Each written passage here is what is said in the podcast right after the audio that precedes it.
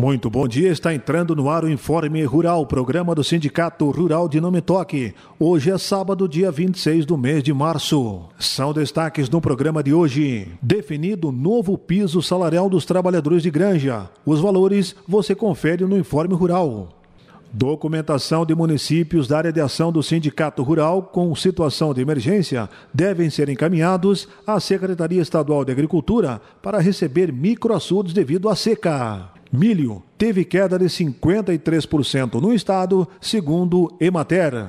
Entraves jurídicos ainda impedem a liberação de recursos anunciados na Expo Direto para os agricultores. Entidades de defesa da agricultura e dos agricultores mobilizam-se para acelerar as liberações. E as informações do Sistema Farsul em Campo também são destaques no Informe Rural de hoje.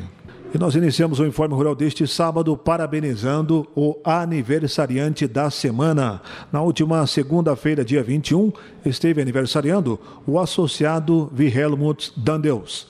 Ao amigo Wilhelmut Dandeus, os parabéns da direção, na pessoa da presidente Teodora, demais membros da diretoria, associados ao Sindicato Rural de Não Me Toque, com extensão de base em Lagoa e Vitor Grefe, desejando a ele saúde, paz, felicidades, muitos anos de vida e que essa data se repita por inúmeras vezes. Parabéns!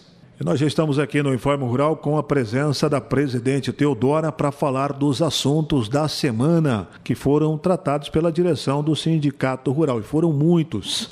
Dentre eles, a definição do piso salarial para os trabalhadores na agricultura, para os trabalhadores em granja. Satisfação, Teodora, tê-la aqui no Informe Rural mais uma vez. Bom dia.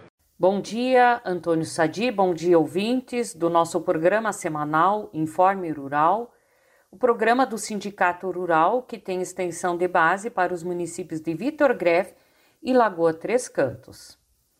Nós queremos iniciar o nosso programa relembrando a todos os eh, produtores rurais que neste mês de março, então, o Sindicato Rural de Nometoque eh, realizou a Assembleia Geral e aprovou a nova base salarial, o novo piso salarial da categoria dos trabalhadores rurais para os três municípios, Nometoque, Vitor Greff e Lagoa Três Cantos, eh, ficando a base salarial no mínimo de R$ 1.807,48.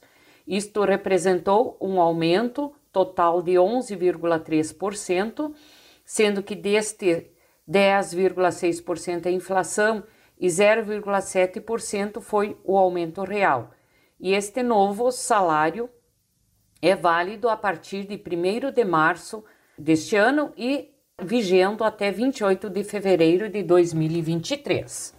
Então é importante informar os contadores ou se o próprio produtor faz a folha de pagamento a necessidade desse regramento do piso salarial da categoria que precisa ser observado agora a partir dessa folha de 1 de março deste ano. Também temos acompanhado o noticiário em que a Secretaria da Agricultura do, do Estado do Rio Grande do Sul alertou que os 425 municípios que decretaram situação de emergência em razão da estiagem precisam acelerar o envio da documentação para assinatura do convênio de escavação de microaçudes, cujas verbas estão previstas no programa Avançar na Agropecuária. Ressaltar que o município de Metoque já cumpriu esta missão, os outros municípios de Vitor Greff e também de Lagoa Três Cantos também já realizaram as reuniões dos conselhos municipais agropecuários para aprovação dos produtores que serão contemplados com estes microaçudes. A reunião do Conselho Agropecuário que aprovou esta relação foi no dia 3 de março deste mês. Também acompanhando a evolução da cotação do trigo, a gente percebe que as altas dos preços perdeu um pouco a velocidade durante essa semana. Então, seguem em alta no Brasil os preços do trigo, mas com intensidade menor que na semana passada, que segundo o CPEA, Exalc da USP, no Rio Grande do Sul o preço da tonelada variou de R$ R$ 605,79 em março para R$ 1.909,64 no dia 18 e para R$ 1.880,48 no dia 21.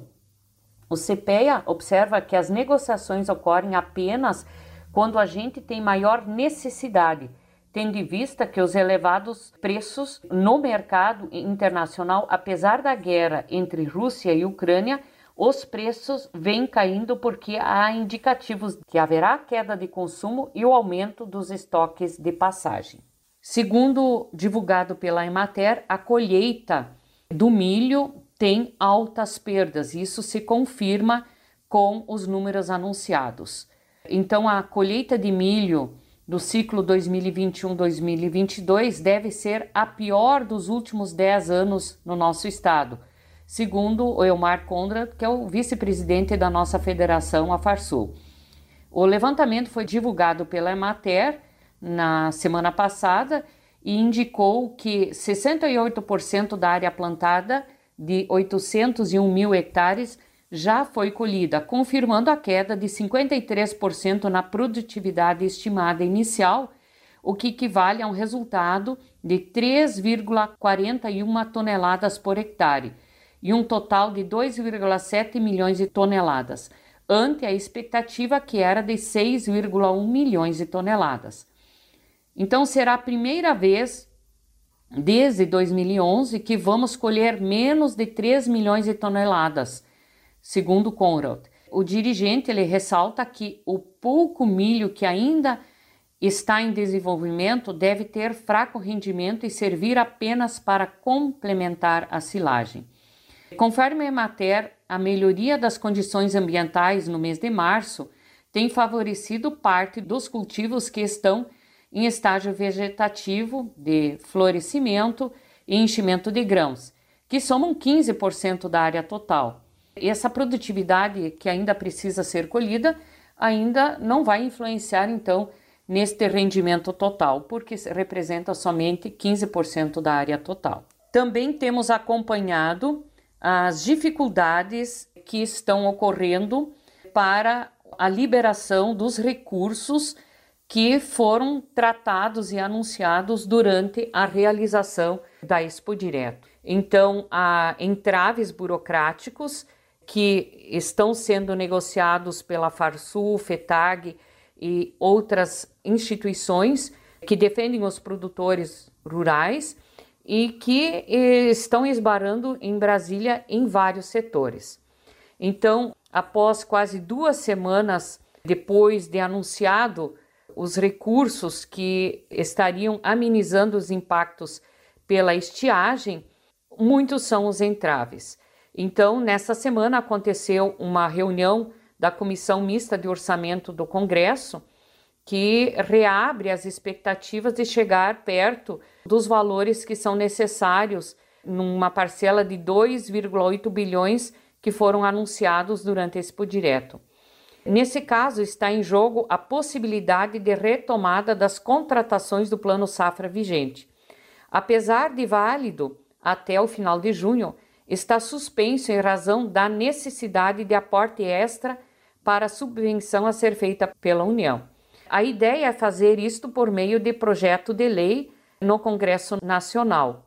E a proposta já existia, mas foi incluído trecho para viabilizar a liberação de 868 milhões. A quantia servia para dar conta do pacote atual. Ficariam de fora outros 818 milhões que contemplariam o início do próximo Plano Safra. As duas cifras somadas resultam em 1.686 bilhões apresentados na feira, divulgados então durante a coletiva com a imprensa na Expo Direto. Se votado e aprovado o que foi acordado então na comissão, o relatório ainda precisa passar pela apreciação do Congresso, mas a sessão está prevista somente para a próxima semana e o grande obstáculo está fora desse recurso em si, segundo parlamentares que acompanham o assunto e a análise de vetos a ser feita na plenária que tem embolado o meio de campo. Sem depender de votação a medida provisória que libera 1,2 bilhões para o rebate dos financiamentos da agricultura familiar estaria encontrando dificuldades em outro ministério, o Ministério da Economia. Exigências para o acesso ao desconto são consideradas inviáveis, estão ainda sendo debatidas. O Ministério da Agricultura tem sinalizado que está em busca de uma solução para este entrave. Ontem o tema seria tratado na Casa Civil. Há esperanças de que a liberação dos recursos possa sair o quanto antes, no início da próxima semana. De toda forma, as entidades, a FETAG está sinalizando mobilização, a Farsul estará também apresentando notas públicas no sentido de defender os nossos agricultores e garantir recursos, então, para as renegociações e também para o próximo plano safra que, segundo se visualiza, está ameaçado também. Então, precisamos ficar alertas, estarmos atentos às notícias que vão estar surgindo para que cada um então faça a sua decisão com relação à contratação ou não de recursos para o próximo plano safra, que logicamente dependem dessas liberações. Então, encerramos o nosso programa desejando a todos um ótimo final de semana. Muito obrigado. Esta então a presidente Teodora relatando os assuntos da direção do Sindicato Rural na semana. Vamos agora com as informações do Sistema Farsul em Campo. Está no ar o programa Sistema Farsul em Campo. Sistema Farsul e produtores. Sindicalismo forte. Essa edição começa com os seguintes destaques: Senar RS faz seleção de profissionais nos níveis médio e superior. Exportações brasileiras do agro superam 10 bilhões de dólares em fevereiro de 2022. Notícias. O Senar RS vai abrir processo seletivo para contratação de profissionais e formação de cadastro reserva para oito cargos nos níveis superior e médio em regime CLT os salários variam entre R$ 2.646,61 e R$ 9.280,36 para 40 horas de trabalho semanais. A seleção terá três fases: análise curricular, prova teórico-objetiva e entrevista. Interessados podem se candidatar às vagas até o dia 31 de março. O edital e o formulário de inscrição estão disponíveis no site legaleconcursos.com.br. Legale com dois L's.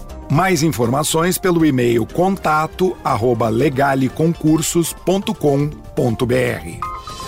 As exportações do agro brasileiro alcançaram 10 bilhões e 500 milhões de dólares em fevereiro deste ano, uma alta de 65,8% em relação ao mesmo mês de 2021, de acordo com análise da CNA com base nos dados do Ministério da Economia. No acumulado do ano, as vendas externas do setor já somam 19 bilhões e 300 milhões de dólares, um incremento de 61,8% na comparação com o mesmo período do ano passado. Entre os principais produtos exportados, a soja em grão liderou a lista, com participação de 29,9% no total das vendas externas e uma receita de 3 bilhões e 100 milhões de dólares, totalizando um crescimento de 203,4% comparado ao mesmo mês de 2021.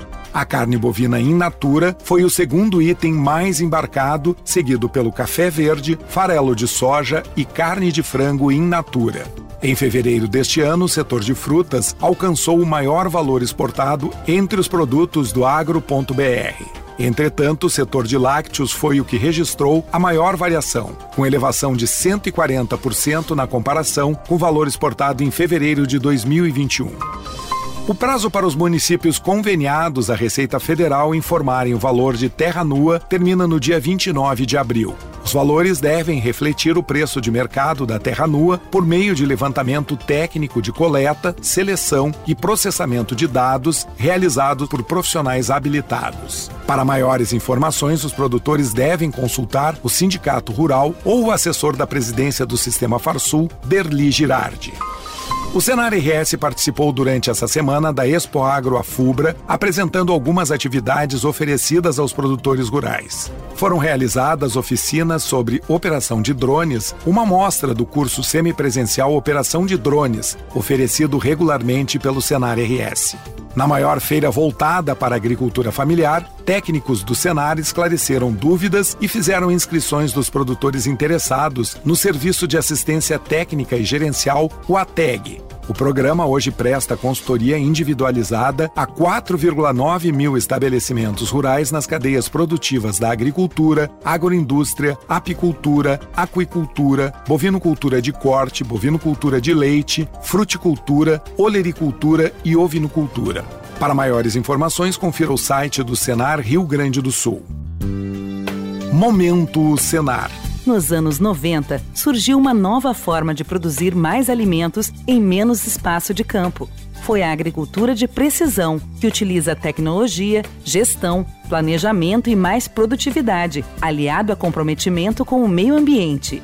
O Senar Rio Grande do Sul oferece um programa de treinamentos que ensina todas as práticas relacionadas ao assunto e sem custos ao produtor.